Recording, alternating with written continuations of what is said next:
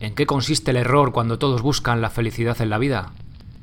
En que confunden los medios con el fin y huyen de esa felicidad cuando creen perseguirla. Mi Gym en casa, episodio 395.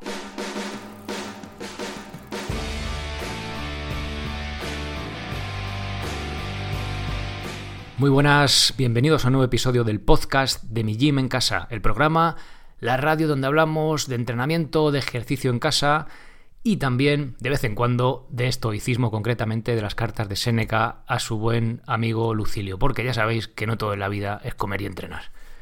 Bien, hoy os traigo una breve carta y potente. De hecho, voy a. estoy seleccionando las próximas que vendrán. Cartas cortitas, que al final son las que como que se escuchan mejor, ¿no? Como dice el dicho, lo bueno si es breve, dos veces bueno. En esta Séneca nos habla de, de la felicidad, esta cosa que siempre nos ha obsesionado a los seres humanos, ¿no? Y que perseguimos y que en su persecución, como decía la frase del principio del propio Séneca, pues huimos de ella, ¿no? Vamos a ver un poco ahí esa paradoja.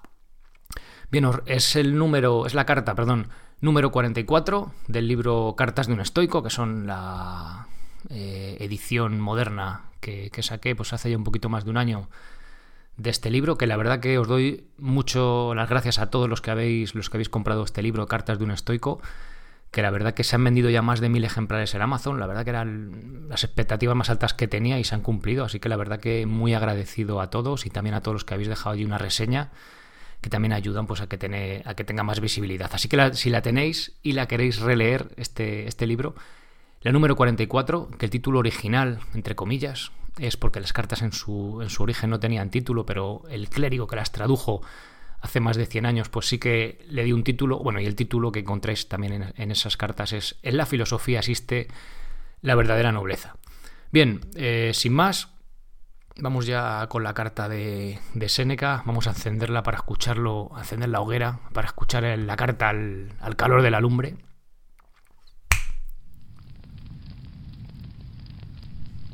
Todavía te empequeñeces delante de mí y dices que la naturaleza primero y después la fortuna te han tratado con poco favor, cuando la verdad es que puedes salir cuando quieras de lo vulgar y elevarte al grado más alto de felicidad. En la filosofía es cosa excelente no tener en cuenta la abstracción.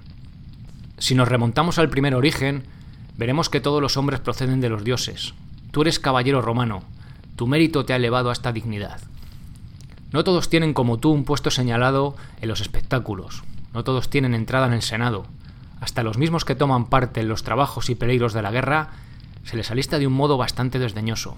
Pero la virtud está patente para todos y ante ella todos somos nobles. La filosofía tampoco elige ni rechaza a nadie, brillando igualmente para todos.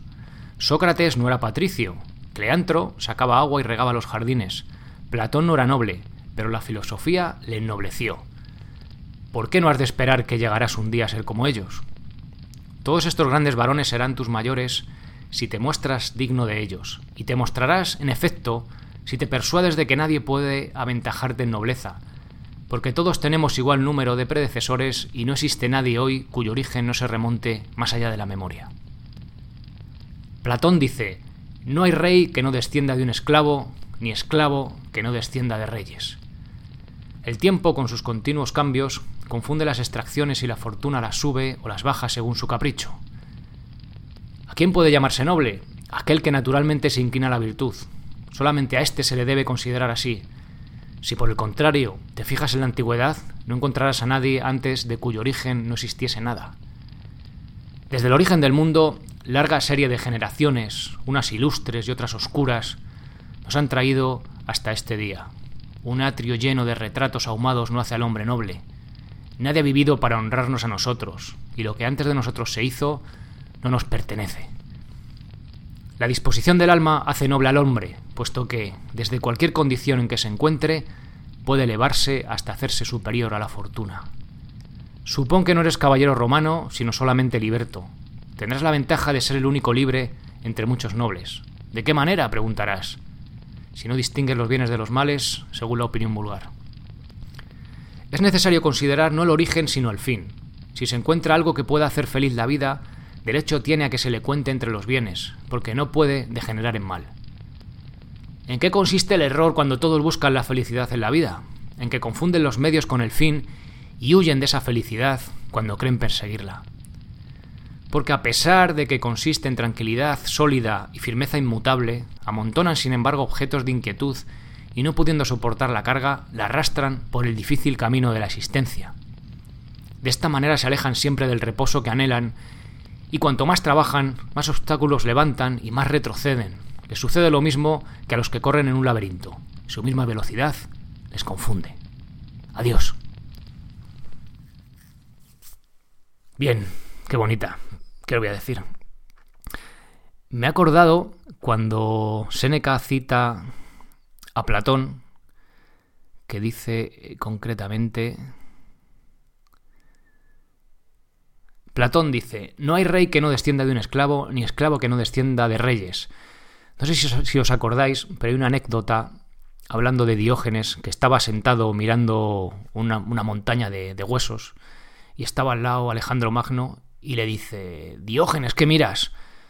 Dice, estoy mirando esos huesos porque no sabría distinguir los, de un esclavo que los de tu padre. Y se queda así como el otro. Eh, era el único, yo creo, que hablaba con ese casi desprecio ¿no? A, ese gran, a ese gran rey que tenía poder sobre todo y sobre todos. ¿no? Este Diógenes, ya lo vimos aquí en el podcast hace mucho tiempo. Bien, al final, pues el estoicismo se basa un poco en los, en los mismos pilares, ¿no? En los mismos fundamentos. Bien, pues aquí os dejo esta carta, espero que la, que os dé que pensar un poquito, que la releáis si tenéis el libro y si no, pues oye, iros a Amazon, cartas de un estoico y creo que es una no es un libro que merece la pena porque aunque no sean muy filósofos, como es mi caso, eh, son 124 cartas, hay algunas cortitas de una o dos páginas, la mayoría no pasan de 4 o 5 y hay algunas más largas, ¿no? Pero en principio te coges el índice y la que te vaya apeteciendo la puedes leer. Ya os digo, ya veis que es un lenguaje que tampoco es demasiado mmm, filosófico, por decirlo así, bueno, y es algo pues alcanzable por todos, ¿no? Aunque no seamos muy, ya os digo, estemos muy metidos en la materia. Bien, Nada más, gracias por estar aquí, gracias a los que estáis entrenando conmigo, que sois socios en mi gymencasa.com, que tiene que ver poco con esto de entrenar, hacer flexiones, con esto del estoicismo. Bueno, al final también algo tiene que ver, ¿no? Cuidar también un poco el cuerpo y, y aquí, en este caso, cuidando un poco el espíritu. Nada más, muchas gracias por estar ahí. Nos escuchamos el próximo lunes con un nuevo episodio. Ser responsable para ser feliz. Hasta luego.